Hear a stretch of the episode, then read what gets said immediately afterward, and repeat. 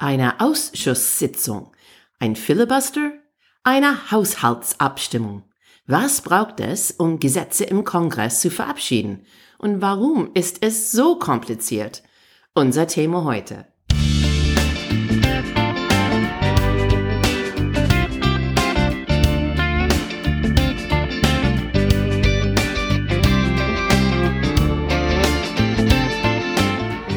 Hey guys, welcome to Amerika übersetzt. Ein Blick über den Teig mit zwei Amerikanerinnen. I'm Wendy Brown. And I'm Jennifer Bourguignon. Heute ist die zweite, zweite 2021. Wenn man irgendwas mit Nummern hat, dann ist das eine sehr coole Datum. 02, 02, 20, 21. Heute, wir haben viel zu diskutieren. Insofern, wir fangen sofort an. Alles dreht sich rund um die Macht, die beide Parteien. Werden die Republikaner zusammenbleiben? Werden sie sich von Trump trennen? Wie schaffen die Demokraten Einigkeit innerhalb ihrer Partei und auch mit dem Republikaner? Wie wird Joe Biden sein 1,9 Trilliarden Corona-Hilfspaket durch diese gespaltene Kongress hinkriegen?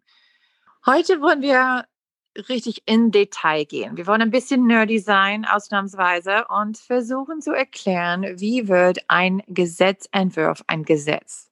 Welche Macht hat die Mehrheitpartei und welche Taktik kann die Minderheitpartei benutzen?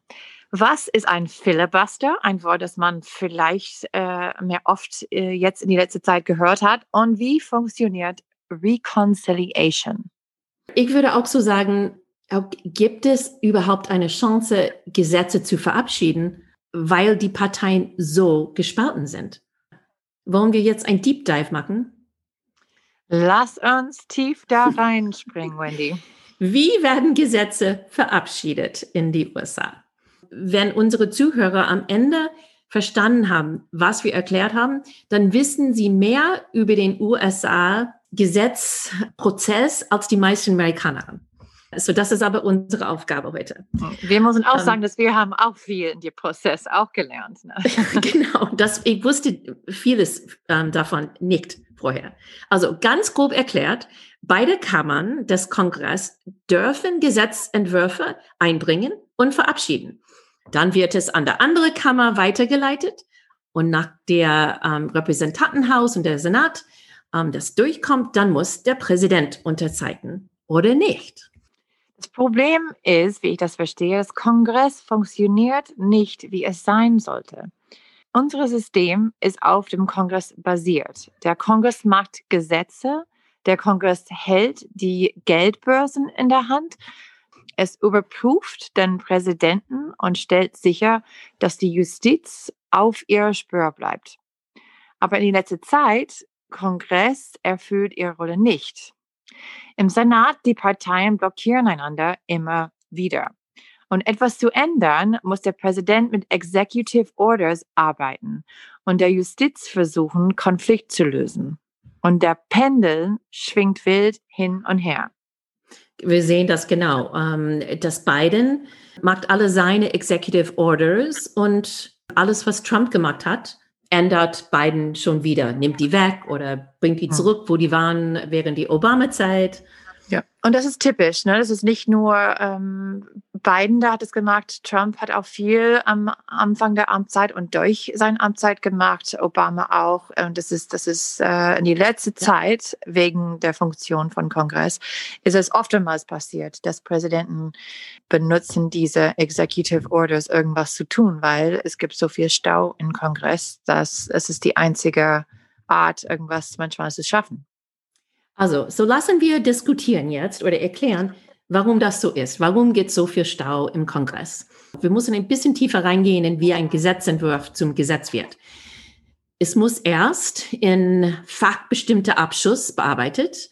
Es kann dort geändert werden und dann am Ende wird abgestimmt in diese Ausschuss, ob der Entwurf vor dem ganzen Haus oder Senat weiterkommt oder ob der Entwurf stirbt im Ausschuss. So, das heißt in Englisch, it dies in committee. Und ganz viel, die meisten Sachen sterben da und kommen gar nicht raus. Ähm, sehr wichtig hier zu wissen ist, dass der Sprecher des Hauses oder der Senatmehrheitsführer sind den Kalendermanagers. Sie entscheiden, ob und wann ein Gesetz für Debatte und Abstimmen aufgenommen sein wird. So, die können entscheiden, dass etwas gar nicht zur Debatte kommt. Und deswegen haben wir so viel von Mitch McConnell gehört, weil er hat viele demokratische Gesetzentwürfe sterben lassen, weil er sie nie auf den Kalender gesetzt hat. Und das ist eine von den sehr, sehr wichtigen, also Machttaktik, dass ein Mehrheitsführer hat oder eine Mehrheitspartei hat. Die kontrollieren komplett, was überhaupt zu Frage kommt. Also, dann sagen wir, ähm, dass ein Gesetzentwurf durch beide Häuser kommt, ähm, aber im zweiten Haus Änderung gab. Dann muss die beide Entwurfversionen ins Konferenzkomitee kommen. Und hier werden die Unterschiede geregelt, sodass beide Häuser nochmal abstimmen können über das gleiche Formulierung. Das ist genau wie in Deutschland. Dann schafft diese Gesetzentwurf endlich bis zum Präsident zu kommen. Der Präsident hat drei verschiedene Sachen, dass er machen kann. Er kann zustimmen mit seiner Unterschrift. Er kann das ignorieren. Und nach zehn Tagen, wenn er nichts tut, dann wird es zum Gesetz. Und das heißt ein Pocket Veto, so als ob er das in seine Tasche steckt. So er sagt nicht ja, aber er sagt auch nicht nein. Und es wird trotzdem ein Gesetz werden am Ende. Oder er kann ein Veto geben. Und Im Fall von ein Veto müssen beide Häuser mit einem Zweidrittelmehrheit ähm, nochmal abstimmen, um das ein Gesetz zu werden. Aber es gibt sehr wichtige Unterschiede zwischen diese beiden Kammern der Kongress. In dem Repräsentantenhaus, es gibt einen Regelausschuss, die entscheiden, wie die debattieren werden und wie abgestimmt sein wird. Es gibt Zeitlimits. Deswegen, was man dann sieht, ist, es läuft eher demokratisch ab, weil beide Parteien die gleiche Menge von Zeit haben zu debattieren. Und ganz oft, die teilen das auf, so dass so viele verschiedene Abgeordnete etwas sagen können. Ganz oft haben die nur 30 Sekunden. Und so ins 30 Sekunden Takt wechselt es immer wieder von Demokraten zu Republikaner, zu Demokraten zu Republikaner. Aber weil diese Abgeordnete nur für zwei Jahre gewählt sind, ähm, die wollen ausstecken, ja, die wollen gesehen werden. Und äh, dafür benutzen sie diese kurze Redezeiten, um bekannt zu sein. Wir sagen, dass dieses Repräsentantenhaus ist eher rough and tumble. Das ist sehr rau. Und Kompromiss in diese Kammer ist nicht angesagt. Und wir sehen jetzt die richtige, ähm, wilde Politiker heutzutage sitzen alle im Repräsentantenhaus. In der Senat läuft es ganz anders ab. Und hier kommen wir zu den Filibuster. In der Senat-Debatte ist nicht kontrolliert in, auf dem gleichen Art und Weise, ist es eher erwünscht und es ist fast unbegrenzt. Der Senat hat die berühmte Rolle als das größte Beratungsgremien der Welt dann bekannt. Es ist ein Ort, an dem Kollegialität und Kompromisse herrschen und Fragen rational diskutiert und vereinbaren getroffen werden können. Soll das mindestens so sein? Ne? Soll das so sein? Und dafür dann, Senatoren können so lange sprechen, wie sie wollen. Ähm, was vorher bedeutete, dass eine ausführliche Diskussion gab. Und das war der Basis für Kompromiss. Aber wann die Minderheit oder eine einzelne Senator komplett dagegen war, haben sie die Debatte als Verzögerungstaktik benutzt um einen Entwurf zu blockieren oder abhalten. Und das heißt ein Filibuster. Um die Debatte zu beenden, brauchen die Senatoren die Zustimmung von drei Fünftel die Mitglieder. Und das ist genau, wo die 60 Stimmen-Schwelle kommt, weil drei Fünftel von den Mitgliedern von die Senat, 100 Mitglieder, ist 60 Stimmen da war der Punkt, wo ich ein bisschen verwirrt war, weil ich dachte, äh, dass 60 Senator müssen zustimmen, ähm, wenn irgendwas durchgehen soll. Aber das ist nicht so. Das ist 60 Stimmen sind gebraucht, für die Filibuster zu enden. Ne? Genau. Und das ist das Problem heute, um die 1,9 Trilliarden Corona-Hilfspaket im Senat zu verabschieden, mussten die Demokraten ein republikanischer Filibuster beenden können. Um das Entwurf bis zum Abstimmung zu bringen, mussten mindestens zehn Republikaner mit dem Demokraten zustimmen. Und ich okay, glaube, die kriegen nicht eins. Okay, aber bevor wir über die Optionen reden, ähm, greifen wir ein bisschen zurück in die Geschichte, weil ich finde, das ist auch wichtig für diese Filibuster-Taktik wirklich zu verstehen. Der Senat hat, die haben gerne lange geredet und am meisten haben die einen Kompromiss gefunden. Aber ab und zu Senatoren haben es gemacht, um einen Entwurf zu blockieren und der Begriff Filibuster begann. Und dieser Begriff geht auf ein niederländisches Wort zurück das Pirat bedeutet. Es macht Sinn, weil die Minderheit kann auf unbestimmte Zeit etwas behindern, was von der Mehrheit unterstützt wird. Bis die 1970er musste ein Senator die ganze Zeit sprechen, um einen Gesetzentwurf zu blockieren. Der Taktik war meistens von den Südstaaten-Senatoren benutzt, um den Rechten der Schwarzen zu verhindern. Der Rekord sogar für die längste Talking Filibuster Rede wird von Senator Strom Thurmond. Er war eine sehr bekannte ähm, und lang lebende Senator aus South Carolina hat er gehalten. Er hat 24 Stunden und 18 Minuten lang geredet. Ohne Pause, wie ich das verstanden habe. Kannst du dir vorstellen? Ich weiß nicht, wer dann da in der Kammer geblieben ist, diese 24 Stunden zuzuhören.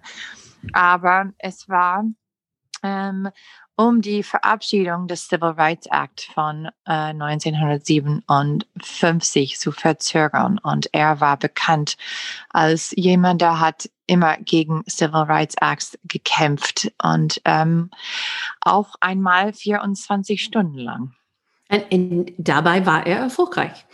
Aber dann nicht nur dieser Rekord gab es, der längste jemals koordinierte Filibuster war der erfolglose Filibuster von wieder Strom Thurmond plus vier andere Südstaaten-Senatoren. Und das war gegen das Civil Rights Act von 1964. Diese Filibuster hat 60 Tage gedauert, bis die Senatoren die Stimmen gefunden haben, um die Debatte zu beenden und das Gesetz zu verabschieden, was eine von den allerwichtigsten in unserer Geschichte ist. Ich frage mich mal, ob es sowas gibt äh, in die deutsche Bundestag. Kann gut vorstellen. Ähm, Unsere Zuhörer müssen uns das sagen. ja, genau, das würde ich mich interessieren. Aber dann seit die 70er gab es nur selten Talking Filibusters. Und warum? Weil die Senatoren wollten produktiver sein und die verabschiedete eine neue Multitasking-Regel, sodass zwei Gesetzentwürfe gleichzeitig diskutiert sein dürften. Und jetzt funktioniert ein Filibuster so. Ein Entwurf oder Nominieren, das wird debattiert, bis der Mehrheitsführer fragt, does anyone object to ending the debate? Oder hat jemand etwas dagegen, die Debatte zu beenden? Und wenn einer sagt ja oder I object, ist es eine Ankündigung, dass ein Filibuster angefangen hat, was dann nur mit 60 Stimmen beendet sein kann. Der Senat würde diesen Gesetzentwurf zur Seite legen und sich mit einem anderen anfangen, bis bekannt gemacht wird, dass die 60 Stimmen gefunden sind, um diese andere Gesetz aus dem Filibuster rauszubringen und ähm, dann abzustimmen. Oder es liegt einfach da und wird nie wieder aufgehoben werden. Mhm. Es ist die Kündigung, wie du gesagt Jiffer, du hast es richtig, es ist die Kündigung der Debatte, was 60 Stimmen braucht. Gar nicht die Verabschiedung des Gesetzes. Weil in den Senat und auch im Repräsentantenhaus, dafür wird nur eine einfache Mehrheit gebraucht, um ein Gesetz zu verabschieden. Ja, aber wie wir gesehen haben, in dieser polarisierte Zeit, es ist schwierig, ich würde sagen unmöglich, 60 Stimmen zusammenzubringen, besonders für etwas wichtig oder groß.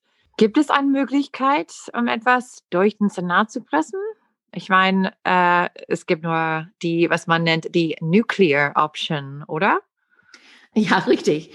Diese nukleare Option ist ein Begriff für eine Änderung des Filibusters-Regel, wobei Debatte mit weniger als die 60 Stimmen beendet sein darf mal komisch sein, aber solche Regeländerungen brauchen nur eine einfache Mehrheit. Hm. Frag mich nicht warum, das ist auch ein bisschen komisch. Also die Mehrheitpartei kann diese Taktik benutzen, wann sie finden oder glauben, dass die Minderheitpartei nur alles blockieren. Zum ersten Mal haben die Demokraten in 2013 dieses Nuklearoption eingesetzt, um Obamas Regierung und Bundesgerichtsnominieren zu bestätigen. Die Demokraten waren total frustriert, weil während die ersten vier Jahre von Obamas Präsidentschaft es gab 80, 80 Filibuster, genauso viele als in den letzten 80 Jahren.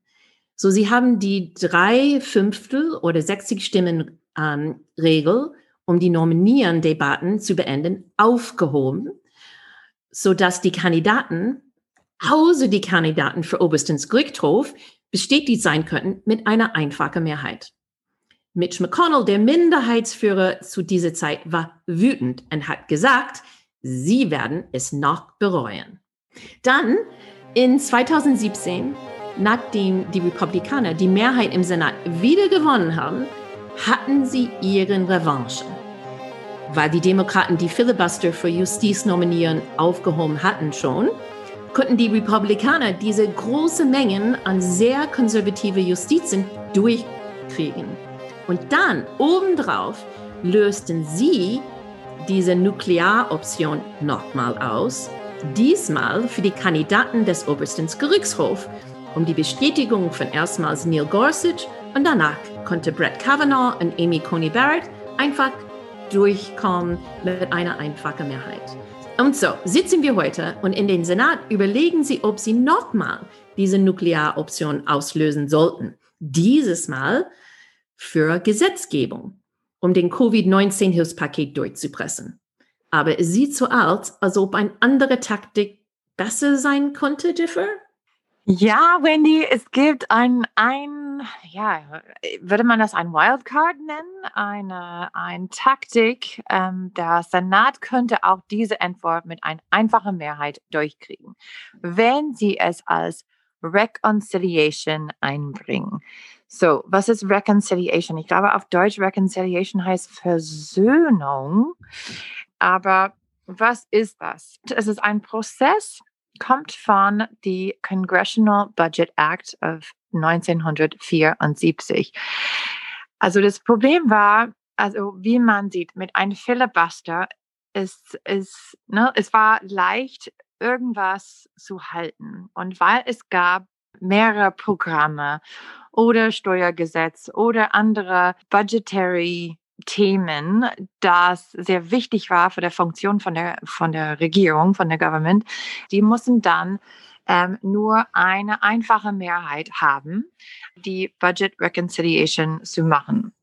Und wenn die diese Budget Reconciliation ist genau vielleicht, was der Kongress macht, Joe Bidens neue ähm, Coronavirus-Hilfspaket durchzupressen. Wie wir schon gesagt haben, er will 1,9 Trilliarden Dollar für irgendwas, das er nennt die American Rescue Plan, der amerikanische Rettungsplan. Und dass die amerikanische Wirtschaft äh, und der, ähm, zu, zu retten.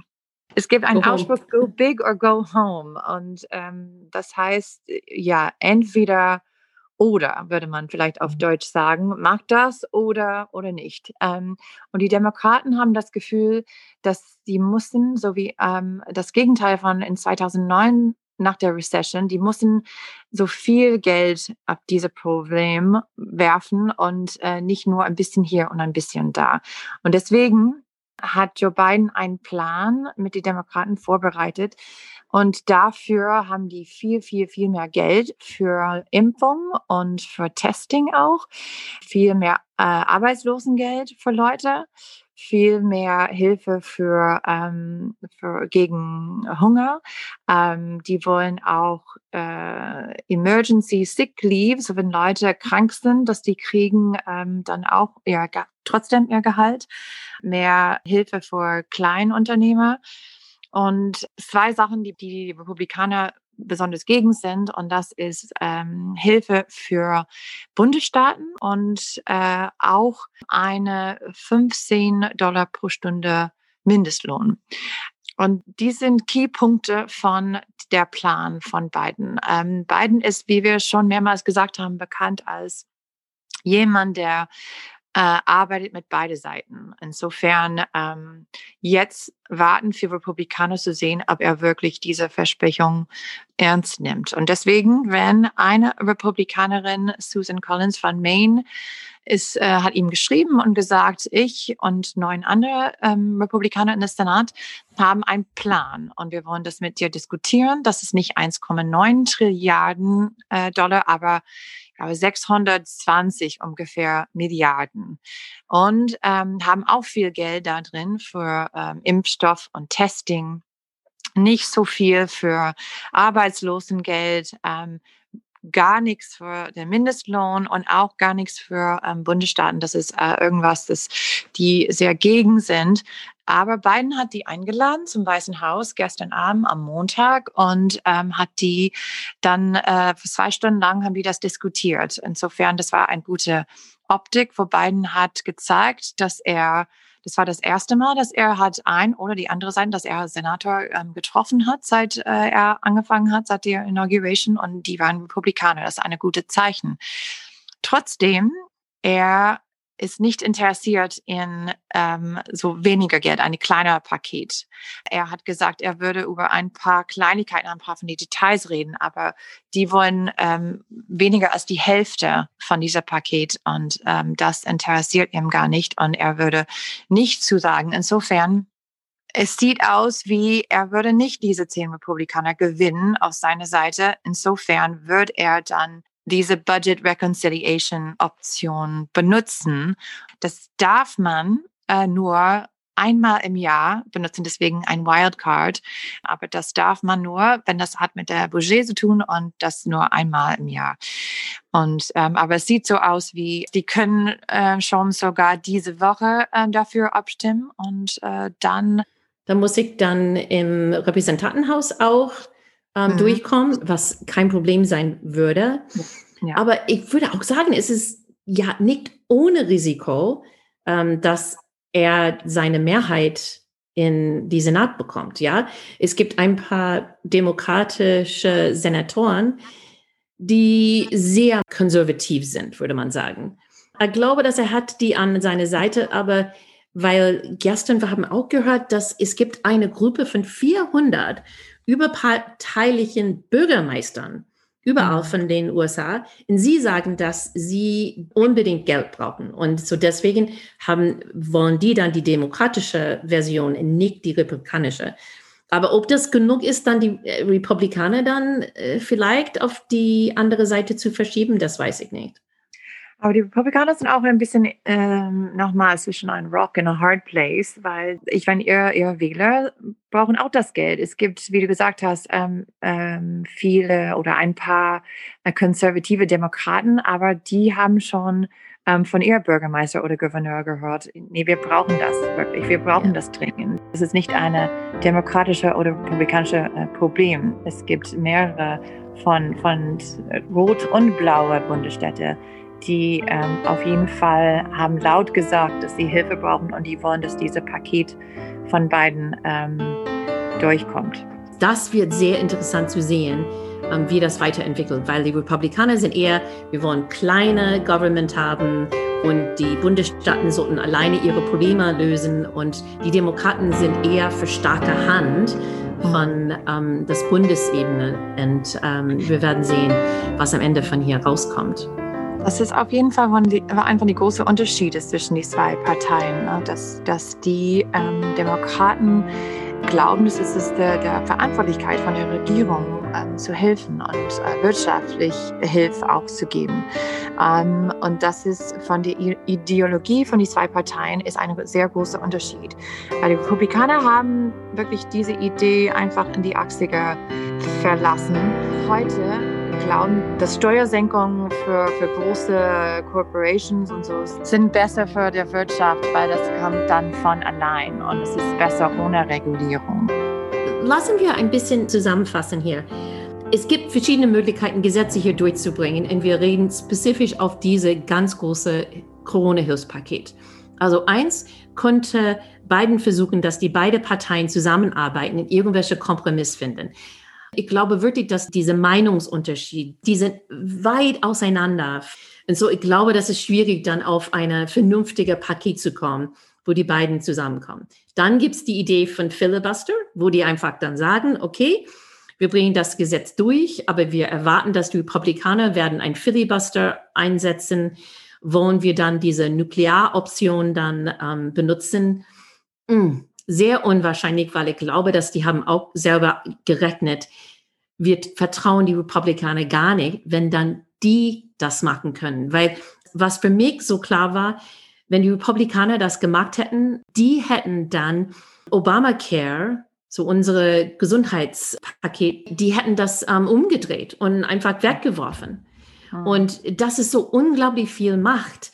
Dann hast du einen Senat, das genauso irrational arbeitet und schwingt wie unsere Repräsentantenhaus. Und ich glaube, dass wir brauchen ein bisschen mehr Ruhe, ein bisschen mehr Vorbereitung auf Kompromiss ähm, in dem Senat, zumindest um unsere Gesetze zu behalten.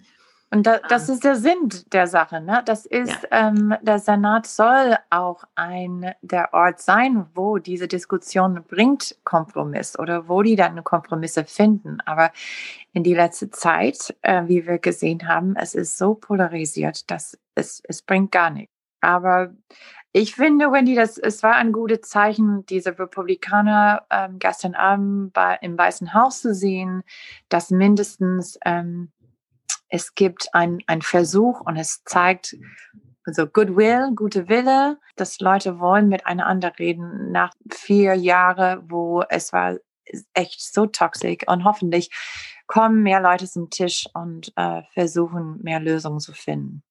Ja, und wir hoffen, dass auch Joe Biden irgendwie immer noch diese Optik von äh, so Einigkeit präsentieren kann, so dass die. Republikaner nicht sauer sein werden und sagen, hey, es geht gar nicht mit dir zu reden und Kompromisse mit dir zu machen und wir versuchen gar nicht mehr. So das wollen wir auch nicht, weil es gibt so viele andere Sachen, dass, dass Joe Biden äh, irgendwie durchkriegen will und Einwanderung und Infrastruktur und Umwelt.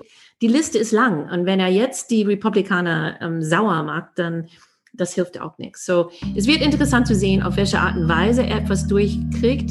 Er gibt nicht viel nach. So, in die nächsten zwei Wochen will er etwas durchkriegen und äh, muss einfach gucken, was das ist.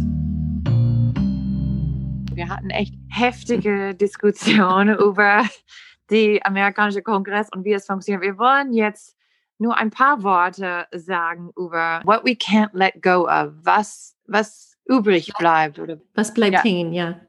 Genau, was bleibt hängen? Was bleibt in unser Kopf? Was, was denken wir in die letzte Woche? Welche Schlagzeile, welche Geschichte und so weiter, das wir gehört haben, der, der bleiben mit uns. Ähm, Wendy, wirst du vielleicht erstmal eins erzählen? Als ich über diese Diskussion über einen Covid-Impfpass gehört habe und ein paar Artikel darüber gelesen habe, ich dachte, uh, ich weiß es gar nicht, ob ich das mag oder nicht, weil an einer Seite, ich finde es schon gut, eigentlich schon eine gute Idee, weil diejenigen, die nicht sich impfen lassen wollen, werden vielleicht dazu gezwungen, das zu tun, sodass die dann wieder reisen können. Aber auf die andere Seite, ich war ein bisschen enttäuscht, weil dann dachte ich, das ist nicht fair, weil ich muss so lange warten, bis ich überhaupt eine Impfung bekomme. Und nur weil ich so vorsichtig war, nicht mich infiziert habe, dann muss ich dann lange warten, bis ich wieder reisen kann. Und so deswegen war sie ja ähm, hin und her mit, ob ich das eine gute Sache finde oder nicht.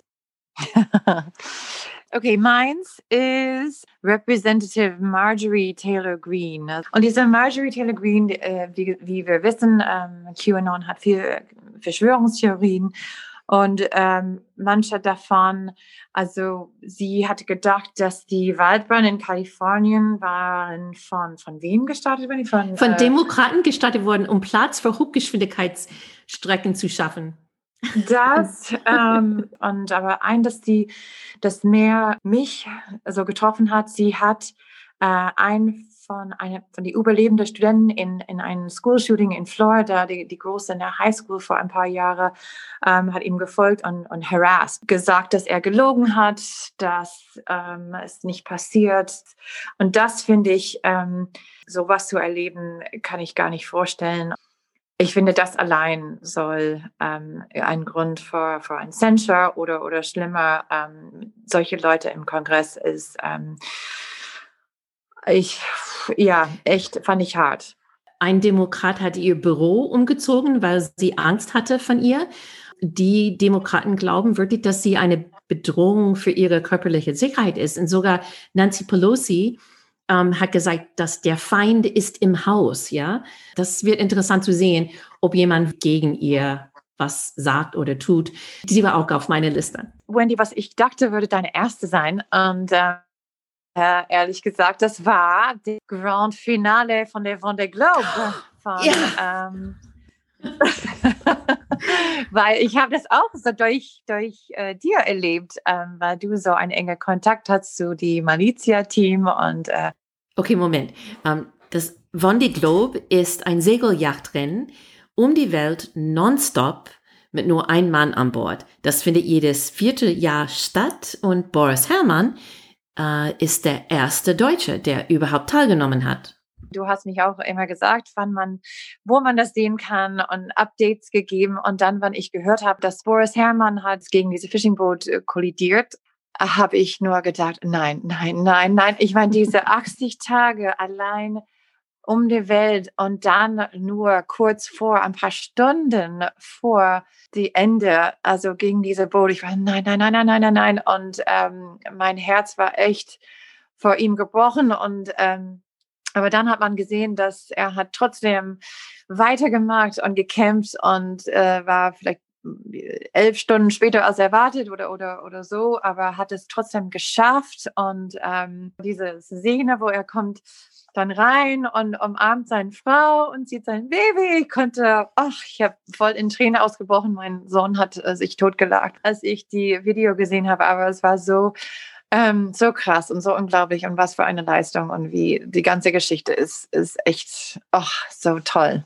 Ja, du hast recht. Äh, ich bin sehr eng ähm, befreundet mit Boris und seiner Frau und es war so schön zu sehen, dass er seinen Lebenstraum für dich schaffen konnte und, und dass er die fünfte Platz auf diese allerharteste Regatten der Welt geschafft hat und dass er so viele Menschen überzeugt hat, ihm zu folgen. Und er hat, er war so ehrlich und authentisch und hat über, wie schwierig ist es so immer geredet und der ist ein sehr besonderer Mensch und ich glaube, dass er wird Segeln für uns in Deutschland voranbringen, aber in ganz viele andere Länder in die Welt und ähm, auch was er für die Umwelt macht und für unsere Kinder zu lernen, wie wichtig die Ozean ist. Und ja, du, du hast recht, ich kann das immer noch nicht loslassen. Und ich weine immer noch, wenn ich die Fotos sehe von ihm mit seiner Frau. Das ist so toll, so toll.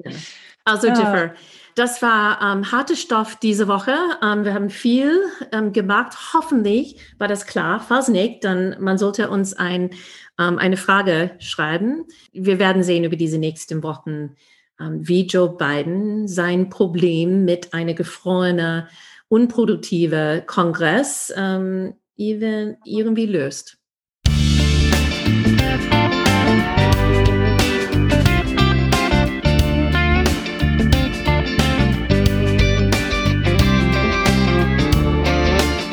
Amerika übersetzt ist ein Projekt von Wendy Brown und Jeffrey Bourguignon. Original Musik von der sehr talentierten Reha Omayor. Danke, dass du mitgehört hast. Wenn es dir gefallen hat, bitte subscribe und deine Freunde erzählen. Du kannst eine Frage über unsere Facebook-Seite lassen. Und follow uns auf Twitter at Amerika übersetzt. Danke und wir sehen uns nächste Woche. Tschüss.